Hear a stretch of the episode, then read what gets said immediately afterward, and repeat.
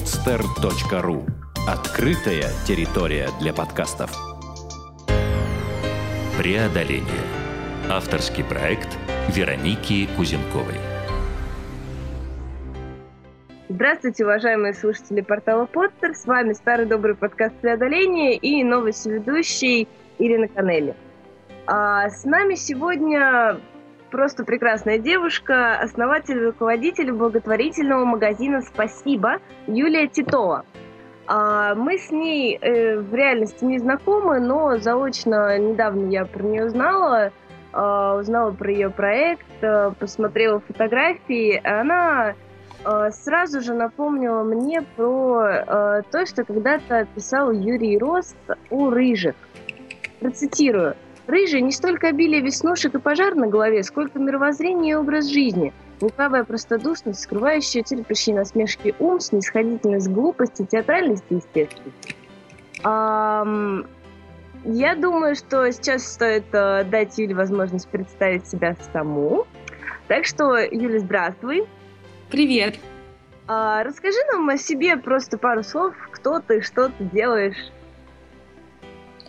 Я уже больше трех лет занимаюсь проектом, который относительно на слуху и называется «Благотворительный магазин «Спасибо». И люди, наверное, знают меня в большинстве случаев именно по нему. Я была его основателем и учредителем, и мы сделали первый такой проект в России. Я думаю, что расскажу о нем позже. И помимо этого делаю также какие-то другие небольшие проекты в социальной сфере. Если говорить о профессиональной жизни, наверное, вкратце вот так вот. Угу. Ну, если люди не знают пока что, что такое спасибо, то сразу возникает вопрос. Естественно, именно этот. Что такое благотворительный магазин? Благотворительный магазин – это то, что существует в европейских странах и в Америке, например, уже около 100 лет – Система работает так, что люди в такие магазины дают ненужные вещи в отличном состоянии, а магазинчики продают их и отправляют вырученные деньги в пользу благотворительных организаций. И, например, только в Англии их около 9 тысяч, и все вместе суммарно они собирают очень большие деньги на благотворительные нужды, и делается это все очень ненавязчиво, очень приятно, потому что в таких местечках можно найти какие-то интересные диковинные штучки, очень недорого одеться. То есть, по сути, это такие магазинчики секонд-хенд, но с другим распределением прибыли. То есть деньги идут э, вот, в самые разные организации в зависимости от того, кому конкретно помогает конкретный магазинчик. И мы когда-то такую такой формат увидели в Лондоне, впечатлились, потому что ничего подобного в 2007 году, когда мы увидели, у нас в России не было и подумали, что было бы здорово перенести такой опыт на нашу почву, э, еще и потому, что с подружками не раз думали о том, как нам использовать свои ненужные вещи с умом, потому что они не нужны там ни детям, конечно же, ни бездомным. Это какие-то женские вещички, туфли на каблуках и сумочки. И потом, через несколько лет, когда уже закончили университет, решили такой формат действительно воплотить. Эм, и это был очень интересный опыт, потому что у нас не было знаний ни в бизнесе, ни в создании руководстве организации. А, все получилось очень большим. То есть то, что изначально по незнанию мы задумали как какой-то проект, оказалось большой серьезной организацией, которую нужно вести, управлять, э, развивать. И к этому мы не были готовы, поэтому это стало таким серьезным испытанием на нашем пути. Но сейчас спасибо три с половиной года он стал первым таким благотворительным магазином. После этого, по нашему примеру, открылось уже больше 20 магазинов в России и СНГ по той схеме, которую мы придумали и перенесли на нашу почву. Вот. И можно сказать, что дело развивается, хотя, конечно, с самого начала было очень и очень непросто. Угу. Ну, действительно, создание любого проекта это сложный трудоемкий процесс. В этом, наверное, помогает команда, которая сложилась. Расскажи немножко про ребят, с которыми ты работаешь. На самом деле, мне всегда очень везло с людьми в, во всех своих проектах. И расскажу даже про команды из разных проектов. И, может быть, смогу вывести какой-то алгоритм, как вообще подбирать тех людей, с которыми бы хотелось работать. Но на начальном этапе, когда мы запускали «Спасибо», я не очень владела этими механиками отбора людей, и та команда, которая была создана, развалилась через несколько месяцев после запуска. Все было построено немного неправильно, и все наши силы, вся энергия была направлена на открытие как таковое. Никто не думал о том, что же будет потом. То есть команда работала именно на запуск. И об этом я изначально не подумала совершенно. В итоге получилось, что когда мы запустили этот проект, что было тоже очень непросто, потому что нужно было готовить почву, нужно было говорить о том, что такое благотворительный магазин, нужно было создавать какие-то образы в головах людей положительные, потому что когда мы это начинали, никто не знал, что такое благотворительный магазин, как это может выглядеть, в том числе и мы сами не очень понимали.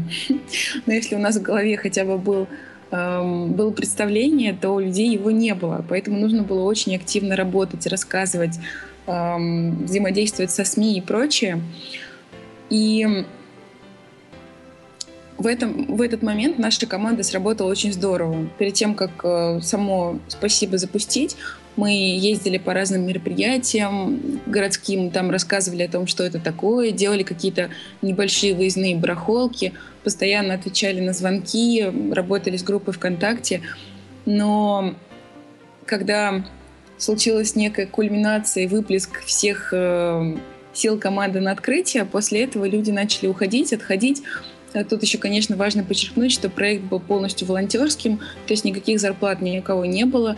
И наверное, на продолжительное время просто не хватило энергии. И буквально через несколько месяцев после открытия я осталась фактически а, единственным э, человеком э, с наибольшей дозой ответственности. То есть все люди все равно остались вокруг, но просто перестали так активно участвовать. И получилось, что большую организацию, которая работает ежедневно, да, по сути, магазин, мне пришлось э, тащить на себе, а так как, опять же, менеджерских качеств и знаний не было, ну, это все было очень тяжело, потому что я работала также на параллельной работе, конечно, никто не получал зарплату, и нужно было все придумать, все просчитать, все то, сделать все то, чего совершенно не было по незнанию сделано в начале. И так прошел примерно год, когда я из последних сил всем этим занималась, э, параллельно вот после своей работы приходила полуживая, что-то делала. Ну, то есть был один человек, который уже работал у нас продавцом, он был единственным во всей команде, который получал деньги. А остальные люди, любой пиарщик, дизайнер, руководитель проекта, все были волонтером. Речь шла о том, чтобы сделать какой-то относительно приличный благотворительный магазин, потому что, конечно, наш первый опыт был очень смешным. Эм, мы взяли эту схему, люди приносят ненужные вещи, магазин продает их в пользу благотворительных организаций, но не рассчитали, что Петербурге мы стали практически единственным источником, куда можно сдать вещи, и вещей будет очень и очень и очень много. И поток людей просто не иссякал, вещей было колоссальное количество, и нам пришлось с самого начала эту схему переделать, и огромное количество вещей мы стали раздавать бесплатно нуждающимся семьям и малообеспеченным людям.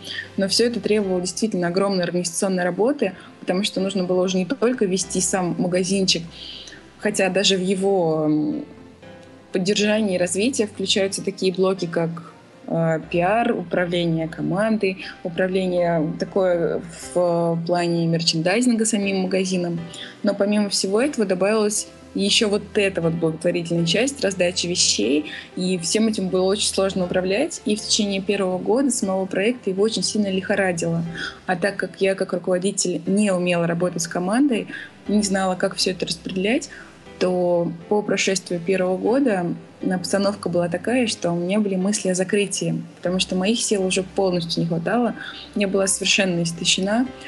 Э, и только благодаря тому, что меня поддержали друзья, и которые видели в этом большую перспективу, я приняла решение не закрывать проект, а просто пересмотрела абсолютно всю его схему, выучила какие-то базовые основы работы с командой, привлекла очень много классных людей, и уже вместе мы вступили во второй год существования проекта, и он стал, конечно, гораздо более сильным. И здесь я уже поняла а, те механизмы, которые лежат в основе взаимодействия с людьми. То есть, наверное, особенно в некоммерческих проектах, это прежде всего такой известный принцип, который называется win-win, то есть выиграй-выиграй. Это значит, что каждый участник какого-то действия, он должен получать э, положительные эмоции, должен получать какой-то опыт, какие-то знания, и никого не нужно использовать. Это такой важный алгоритм для особенно волонтерских проектов. То есть каждому человеку нужно относиться с позиции, что ты можешь дать ему в этом проекте, чтобы получить что-то от него взамен. А, и вот по такому принципу удалось взаимодействовать с достаточно большой командой, и за какое-то относительно непродолжительное время мы вытянули проект из, а,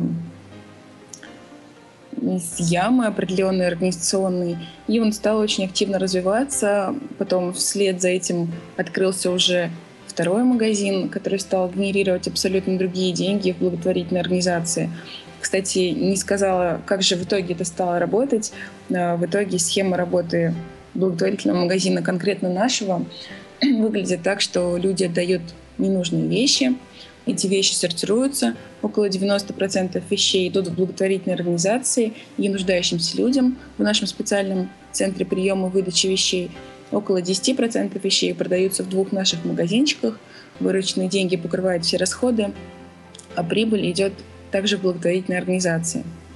А, при этом сама организация полностью независима, то есть у нас нет спонсоров или мы независимы от государства. И, по сути, управляем всем совершенно самостоятельно, самостоятельно принимаем решения. А, такой формат называется социальное предпринимательство, когда какие-то социальные цели, они реализуются с помощью бизнес-схем. То есть а, мы не просим эти деньги, да, а сами в рамках этого проекта их зарабатываем. Вот, и схема стала выглядеть вот так вот. И после этого уже действительно проект стал активно развиваться, и самые разные хорошие вещи стали происходить. А что касается людей, то всегда глядя на наш проект, с тех пор, как я научилась с людьми работать, остальные организации удивлялись, как нам удалось создать такую команду, почему всегда так много людей вокруг. Ну, потому что действительно я понимаю, насколько это важный принцип игры в игры. И стараюсь людям, которые участвуют, всегда отдавать взамен то, что будет им полезно. И сейчас вокруг э, самого проекта есть постоянная команда таких э, единомышленников, волонтеров, которые тоже разделяют ценности, и это их проект тоже. И это около 10 человек, которые уже несколько лет постоянно косвенно поддерживают проект. Это очень здорово. И вот все время мне с такими классными людьми везет. Они просто приходят и просто хотят участвовать, быть активными. Самые разные креативщики, которым просто нужна вот эта вот энергия, которая вращается внутри самого проекта. Спасибо большое. Ты сказала то, что когда был переломный момент, э, и силы твои были на исходе, тебя поддержали друзья, которые верили в перспективу магазина. А, был ли какой-то вот коренной перелом, какой-то момент, когда а, все стало на своем места? Ну, ты сказала, что постепенно все наладилось, но был ли какой-то момент такого откровения, когда ты поняла, что все, вот, ну, можно вздохнуть свободно. Да, конечно, был, но, наверное, было несколько таких этапов. На самом деле я не упомянула еще один важный момент в этой истории, что мы пришли не только к пониманию того, что нужно уметь работать с людьми, уметь работать с командой, но и благодаря знакомству с людьми из бизнес-сообщества, молодых предпринимателей, поняли, что любая организация должна иметь устойчивую финансовую базу и отработанные схемы. И через какое-то время после первого инсайта вот пришел такой второй. То есть ребята посмотрели экспертно на проект и сказали, что если мы будем дальше продолжать вот все делать в таком непонятном волонтерском ключе, полухаотическом, то долгосрочным такой большой проект быть не сможет, потому что он требует ежедневной работы. И тогда мы, опять же, пересмотрели всю схему и стали уже думать, э, очень учиться считать деньги, учиться разрабатывать стратегии, планы. И уже благодаря вот, вот этим навыкам второй волны э, получился второй магазин, который стал совершенно отличным от первого. Такой первый был какой-то блинкомом, а второй уже был большим, светлым, таким э, сделанным с какими-то дизайнерскими идеями. Там мы стали проводить очень много мероприятий как часть э, такой маркетинговой и пиар-стратегии. И вот это уже было сделано на основе того понимания. Но, конечно, абсолютно успокоиться я, наверное, не смогу никогда, потому что кто бы ни говорил, что все идет классно и что все выглядит здорово, я, конечно, как создатель знаю ошибки, какие-то возможности, еще не, дожатые до конца и прочее. Поэтому перспектива развития, она только впереди и впереди. Но примерно, наверное, год назад или, может быть, чуть меньше, я уже почувствовала, что многие схемы работы внутри автоматизированы и не требуют моего постоянного присутствия. То есть я могу вернуться к своему прошлому образу жизни, более расслабленному, когда мне удавалось путешествовать и делать очень много вещей. И немножко успокоиться, по крайней мере, с текущей работой. И, конечно, со стороны это может звучать смешно, потому что это именно то, к чему стремится любой бизнесмен, отладить эти схемы, да, и, в принципе, это может происходить гораздо быстрее, чем это произошло у нас, но у нас это, наверное, более дорогого стоит, потому что никто не понимал, как это должно работать, как это должно существовать в России, и мы попробовали настолько много разных стратегий, разных э, схем, что когда наконец-таки нашли идеальные опорные точки, по которым это должно работать. Это было такое большое счастье, когда мы поняли, как же эту схему построить в России, что было такой серьезной головоломкой. Вот тогда вот и пришло такое своеобразное облегчение, и я могу уж с уверенностью сказать, что в принципе, используя вот эти вот да, механизмы, кто-то может тоже на территории России воспроизвести такой благотворительный магазин. А до этого все просто держалось на нашем диком энтузиазме и энергии. Так вот. Ясно. Очень вдохновляющая эта история, а, потому что действительно, когда ты пришла с идеей, ну и ваша компания, как бы команда ребят а, пришла с идеей сделать это в России, а, ведь э, ни законодательства, ни каких прецедентов, ничего. Как вот вы а, именно с бюрократией боролись, вот с этим вот.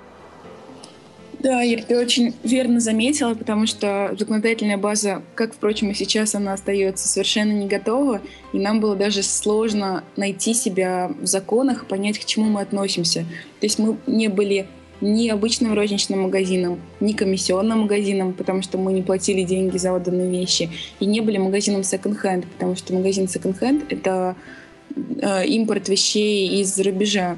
То есть нужно было найти себя в правовом поле, и даже юристы не могли нам помочь, потому что нас там просто не было. В итоге действительно несколько лет, наверное, опять же, этот процесс занял.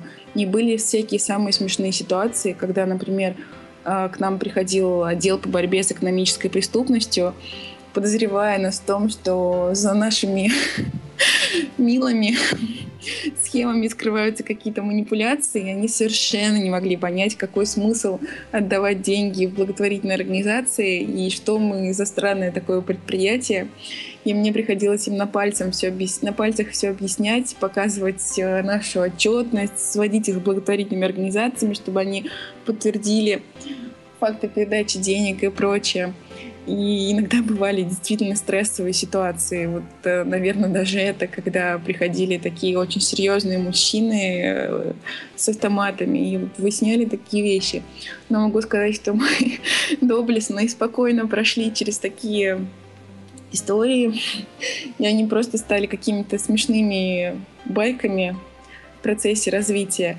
Ну и сейчас, безусловно, у нас есть уже очень хорошая репутация и сильное имя, которое сформировано благодаря тому, что мы все делаем с такой, наверное, с оглядкой вперед, хотя нет, так сказать нельзя, не с оглядкой вперед, но думаем о перспективе, у нас всегда все прозрачно, понятно. Я часто рассказываю о том, как это работает, работает. Сам проект знают очень многие городские организации, потому что мы очень открытые, достаточно жизнерадостные и взаимодействуем не только с организациями социальной сферы, но и делаем проекты с самыми разными культурными пространствами и разными людьми. Вот, например, один из последних проектов, которым можно гордиться, э, прошел 28 сентября в пространстве «Четверть». Это старинный особняк в центре города, который снимает, э, снимают молодые люди, у которых есть свои небольшие проекты, магазинчики, студии, лаборатории. И в нем прошел э, большой фестиваль, который назывался «День яблок». Мы задумали его как э, такое благотворительное и очень классное городское событие, на котором в течение целого дня все будет посвящено яблокам. У нас был огромный маркет блюд из яблок, очень много всякого интересного хендмейда. Был такой своеобразный уличный рыночек с самых разных э, свежих яблок были мастер-классы от ведущих бренд-шефов из ресторанов города, которые учили, как можно делать соусы, блюда, запеченные яблоки и прочее. И были самые разные мастер-классы. Э, Все это было очень красиво подано, а главной целью было очень изящно и ненавязчиво привлечь деньги для благотворительной организации «Адвита», которая помогает людям с заболеваниями онкологическими. И Наверное, это удалось. В течение дня через э, пространство прошло около пяти тысяч человек. И люди были очень довольны, потому что праздник был сделан достаточно креативно. Эм, мы использовали эту яблочную тему в декорации тоже. И вход в пространство украшала огромное яблоко-арка. Во дворе перед э, особняком было рассыпано сено, на котором можно было сидеть всех участников э, объединяла общая яблочная стилистика. Это были такие смешные колпачки с яблочком на конце и флажочки, которые поддерживали общую стилистику праздника. И, наверное, главное просто, что мы сделали, это смогли сделать благотворительное событие очень классным и стильным. То есть нам хотелось отойти от э, шаблонов того, что собирать деньги — это грустно, уныло и прочее, и сделать это вот таким вот, чтобы люди даже не замечали этого элемента, а просто получали удовольствие. И по итогам мы перечислили около 220 тысяч рублей в организацию, еще около 30 тысяч было собрано другими благотворительными организациями. И для первого опыта, в принципе, это неплохая сумма. Я думаю, что дальше в таких э, форматах мы будем только наращивать и увеличивать эту сумму. И вот как раз-таки этот пример стал э, хорошим на нем можно увидеть, как, как мы стараемся взаимодействовать. С нашим партнером выступило креативное пространство «Четверть». Очень много других пространств, других людей. Это было здорово так работать с совершенно разными организациями. И та команда, которую мы сделали на День яблок, она была просто беспрецедентным примером отличнейшей команды. Все люди, которые были вовлечены в процесс подготовки, были волонтерами. Мы готовили мероприятие около двух месяцев, и каждый просто на сто процентов отработал свою зону ответственности. И до сих пор меня спрашивают, как можно было со- собрать такую команду профессионалов на волонтерских основах, как это работает. И на самом деле это работало такой мотивацией на общую цель, наверное, отличной дружеской атмосферой, внутри. Мы сейчас все общаемся и даже думаем о других проектах, потому что очень понравилось работать вместе. И, наверное, это, конечно, гораздо сложнее, чем иметь команду, которая мотивирует коммерческие элементы. То есть здесь нужно действительно уметь вот, управлять человеческими мотивациями, человеческими отношениями. И могу сказать, что в моих опытах работы с людьми э, я использую прежде всего человеческие отношения. То есть э, мы дружим. И хотя не раз читала, не раз слышала, что это не совсем правильно, но в моих проектах получается именно так. Хотя я согласна, что наверное, это один из самых сильных элементов, который удерживает людей вместе, но он же может оказаться и таким больным местом, потому что та команда, которая собрана вокруг «Спасибо», мы настолько все плотно взаимодействуем и знаем о жизни друг друга, вместе проводим свободное время. И я думаю, что здесь есть и плюсы, и минусы, конечно, у такого формата содержания команды. Вот. Но так или иначе, люди просто удивительные, и вот, в принципе, это работает очень эффективно. А, однажды я обсуждала со своим знакомым идею благотворительных магазинов, и он сказал то, что это какой-то бред. Кто в Москве, говорит он, пойдет куда-то относить вещи бесплатно, зачем им это нужно? Объясни, зачем люди приносят вам вещи, зачем они с вами работают? Вот что вам дает это? Ну, э, сам благотворительный магазин, на самом деле, это сочетание не то, что я очень люблю. Оно звучит несколько так как-то грустно и непонятно. И оно скорее стало нашим парафразом с э, английского языка charity shop. И, наверное, если бы у нас не было тех, на кого можно было бы посмотреть и вдохновиться, мы бы тоже сомневались в таком формате. Потому что, во-первых, э, ну, это действительно очень сложная схема. Во-вторых, э, сейчас вокруг такое изобилие вещей, что казалось бы, для чего одеваться, например, в магазинчике секонд-хенд, если ты можешь купить новые вещи там с огромными скидками. В общем, такие вопросы бы тоже возникали, и в том числе, зачем отдавать вещи, зачем куда-то ехать и прочее, прочее. Но, к счастью моему, мы действительно увидели такие примеры в Англии, и там такими магазинами пользуются около 80% населения, потому что это фан, потому что это просто классно. А, кроме того, да, вот их количество постоянно растет, и в этом году я была на стажировке в Америке и в том числе встречалась с э, менеджерами одного из таких магазинов, который называется Goodwill. Это одна из крупнейших сетей благотворительных магазинов в США. И у них около 2300 магазинов на территории страны. И их магазины, в отличие от наших, которым, которые занимают примерно 100 метров, да, их магазины — это большие мегамолы, которые занимают от 300 до полутора тысяч квадратных метров, на которых расположена одежда, техника, украшения, товары для дома. И обороты вот этой компании, они настолько велики, что когда я рассказывала об этом своему другу, который занимается бизнесом, его челюсть очень долго лежала на столе, но он просто поверить не мог, что, казалось бы, да, на, как это называется, вещах бывших в употреблении можно делать такие деньги. И э, эта организация Goodwill, она просто мощнейшая по своей силе, она делает абсолютно колоссальный вклад в социальную сферу Америки, и, наверное, он может быть даже сравним с государством, если бы оно занималось этим подразделом.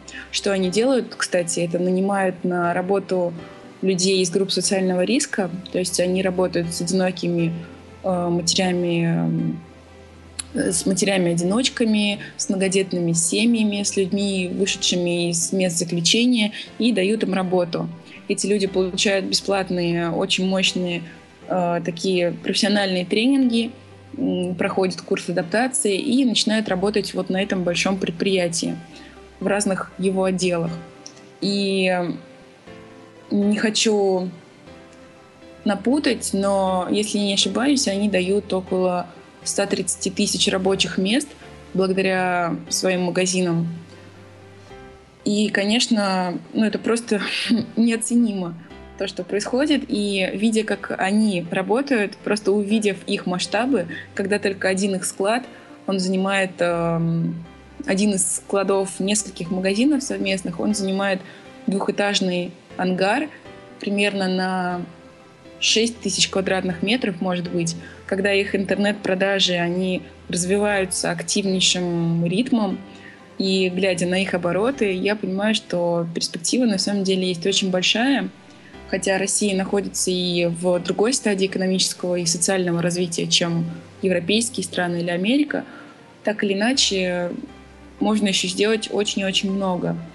И вот эти вещи меня вдохновляют.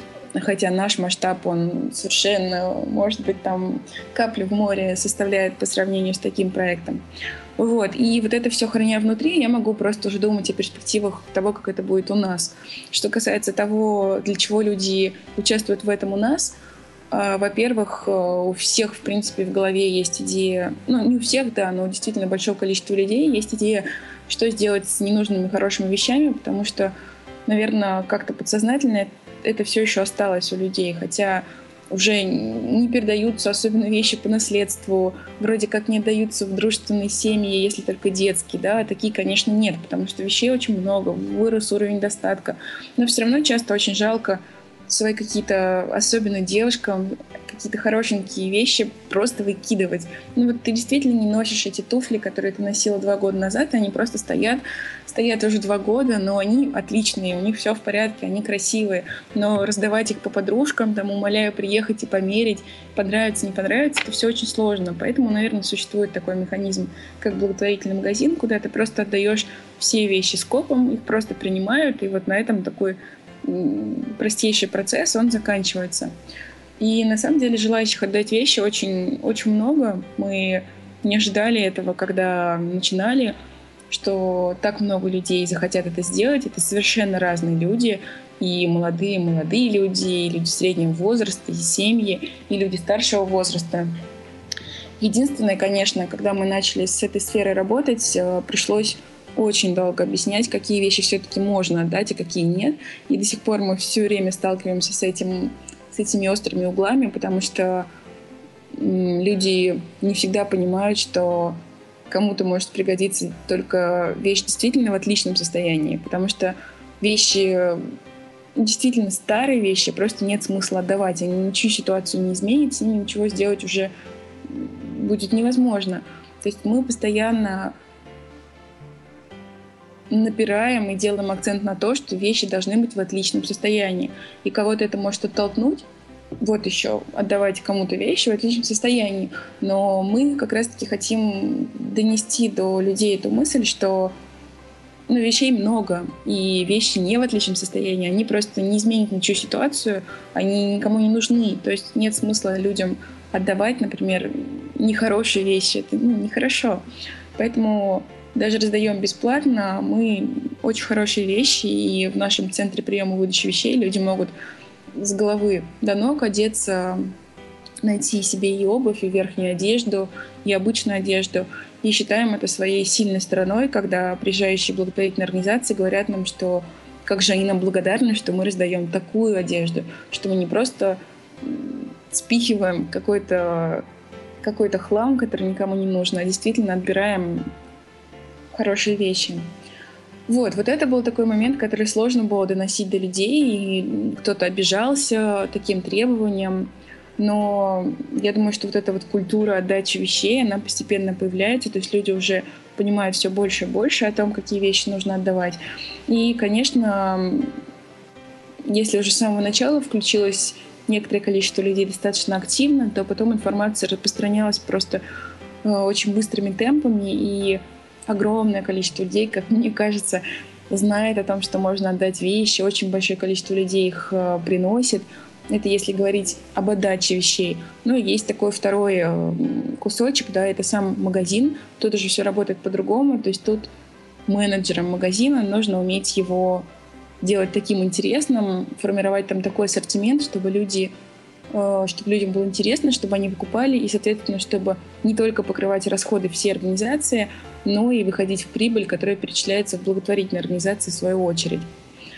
А, и вот это для новичков, для нас было тоже таким сложным моментом, потому что мы не знали, как, как, как вести магазин. Но сейчас мы уже поняли какие-то определенные инструменты, и огромное количество молодежи тоже постоянно приходит за покупками. Это и тот пласт, который принято называть хипстерами. Это и самые разные креативные люди. Это и женщины, кстати, среднего возраста, которые могут найти у нас э, какую-то очень недорогую обувь и какие-то украшения. Это и люди старшего возраста, которые приходят за книгами. И эти люди абсолютно классные. Они все достаточно обеспеченные городские жители, которым нравится находить интересные предметы одежды, которым нравится копаться, которым нравится быть другими. И неинтересно ходить в большие торговые центры, одеваться шаблонно, хотя на самом деле, безусловно, все это можно и совмещать. И самых-самых разных людей можно встретить. Спасибо. К нам приезжают и театралы за декорациями, и киношники тоже набрать э, каких-то костюмов на новые проекты. Так что самые разные люди. И сама я, кстати, тоже одеваюсь практически полностью. Спасибо. Часто меня спрашивают, откуда у меня такие эксцентричные наряды, сумасшедшие платья безумных цветов. Это все спасибо. И сама тоже являюсь такой ходячей рекламой своего проекта, потому что очень часто мне задают вопрос, где, где, где можно было взять такой наряд. И, кстати, недавно моя самая хорошая покупка, мы тоже покупаем вещи в «Спасибо», команда тоже. Это такая часть, э, наверное, внутренней этики, что мы не можем просто взять вещь, но должны ее обязательно купить, потому что это такие же деньги в благотворительную организацию. Э, у команды есть 50% скидка, что тоже очень радует активных волонтеров и сотрудников. И моей последней отличнейшей покупкой «Спасибо» стало платье Языго. Это испанское, испанский бренд, достаточно дорогой. Я его очень люблю, но часто мне абсолютно не по карману его вещи. Например, пальто можно купить за 20 тысяч, э, платье за 6, но вещи очень красивые, очень яркие. И недавно, спасибо, я нашла платье из новой коллекции, которое стоило 350 рублей. И радости моей просто не было предела, потому что я знала, что в магазине такое платье сейчас висит за 6. И вот мой гардероб пополнился этим прекраснейшим предметом, из которого я просто практически уже не вылезаю. Такое очень креативное, очень яркое, приятное по цветам. Вот. И такой пример хорошего шопинга. А также недавно была история, когда к нам пришла женщина и просто прыгнула и схватила ботиночки, которые стояли рядом со входом. Мы спросили, в чем дело, она не могла перестать их обнимать. Она сказала, что эти ботиночки, которые стоят у нас э, тоже около 380 рублей, она видела в своем любимом магазине за 10, и что она у нас уже купила сумку, которая стоила здесь 450, а в ее этом же любимом брендовом магазине 13. Вот такие вот случаи интересные происходят, а у нас все, конечно, стоит очень недорого. И такой интересный момент таких магазинов, почему люди так любят в них ходить, то, что цены очень низкие, и продавцы никогда не могут знать всего. То есть, ну, устанавливая цены по своей внутренней матрице, ты никогда не можешь знать, сколько на самом деле может стоить такая вещь. То есть здесь все бренды сливаются, перемешиваются, и ну, совершенно невозможно определить, что сколько стоило где-то, и ты ставишь просто обыкновенную внутреннюю цену, да, такую, ну, вот какую-то в рамках общей ценовой политики, очень невысокую. Поэтому в таких магазинах можно найти какие-то уникальные вещи по очень небольшим ценам. И я помню, в Англии даже были какие-то истории, когда находили антикварные вещи за просто копейки, и потом люди делали себе состояние на перепродаже этих вещей. Конечно, для магазина это может быть обидным, но это очень такой интересный, интригующий момент, который заставляет людей приходить и искать, искать, искать вот такие вот вещи. Ну, прям мечта шопоголика. Да. А, Юля, я так вот немного резко перескочу на другой класс вопросов. А, что для тебя счастье? Для меня счастье это чувство удовлетворения от того, что я сделала. То есть у меня счастье такое, наверное, очень э, плотно связано с тем, чем я занимаюсь. Хотя у меня есть э, такие предположение, что я могла бы ничего не делать и быть счастливой, но никто из моих друзей не верит, что я могла бы даже неделю провести в бездействии.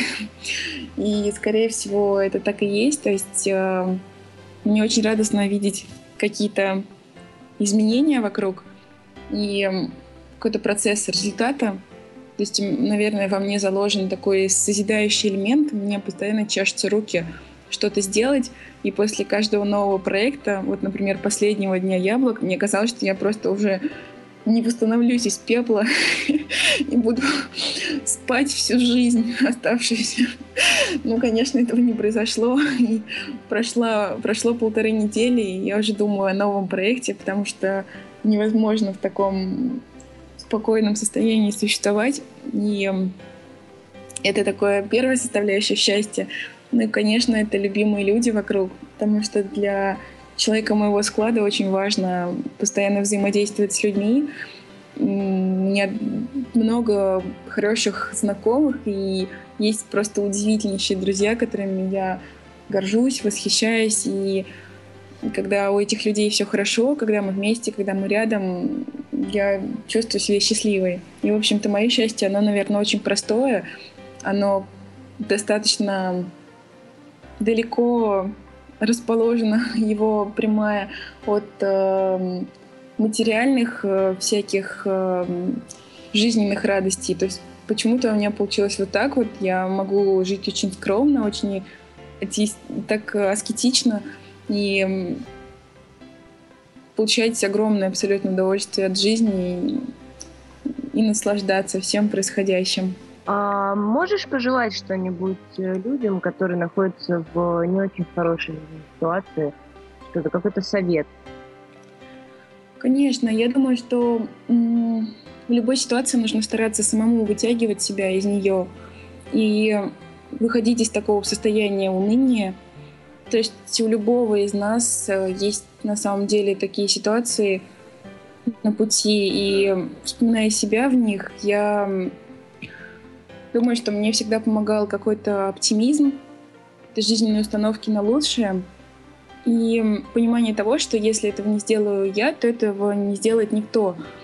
То есть нужно просто вынимать себя и стараться делать больше и больше и больше и больше и стремиться к хорошим людям, потому что часто именно люди заряжают удивительной энергией. Именно в, вместе с людьми можно делать очень многие вещи. То есть нужно выходить к людям, не бояться их и ловить такое чувство синергии, взаимодействия с другими и делать какие-то общие вещи. То есть одному очень сложно жить, очень сложно что-то менять. Мне кажется, нужно научиться взаимодействовать с другими людьми и жить вот в таком вот чувстве синергии действительно, потому что это заряжает удивительной. Спасибо. Ну что желаю тебе потока, желаю тебе классных людей вокруг, новых побед и удачи. Спасибо большое, Ира. Тебе спасибо за такой отличный уровень ведения передачи. Было очень интересно. Спасибо большое. Пока. Пока.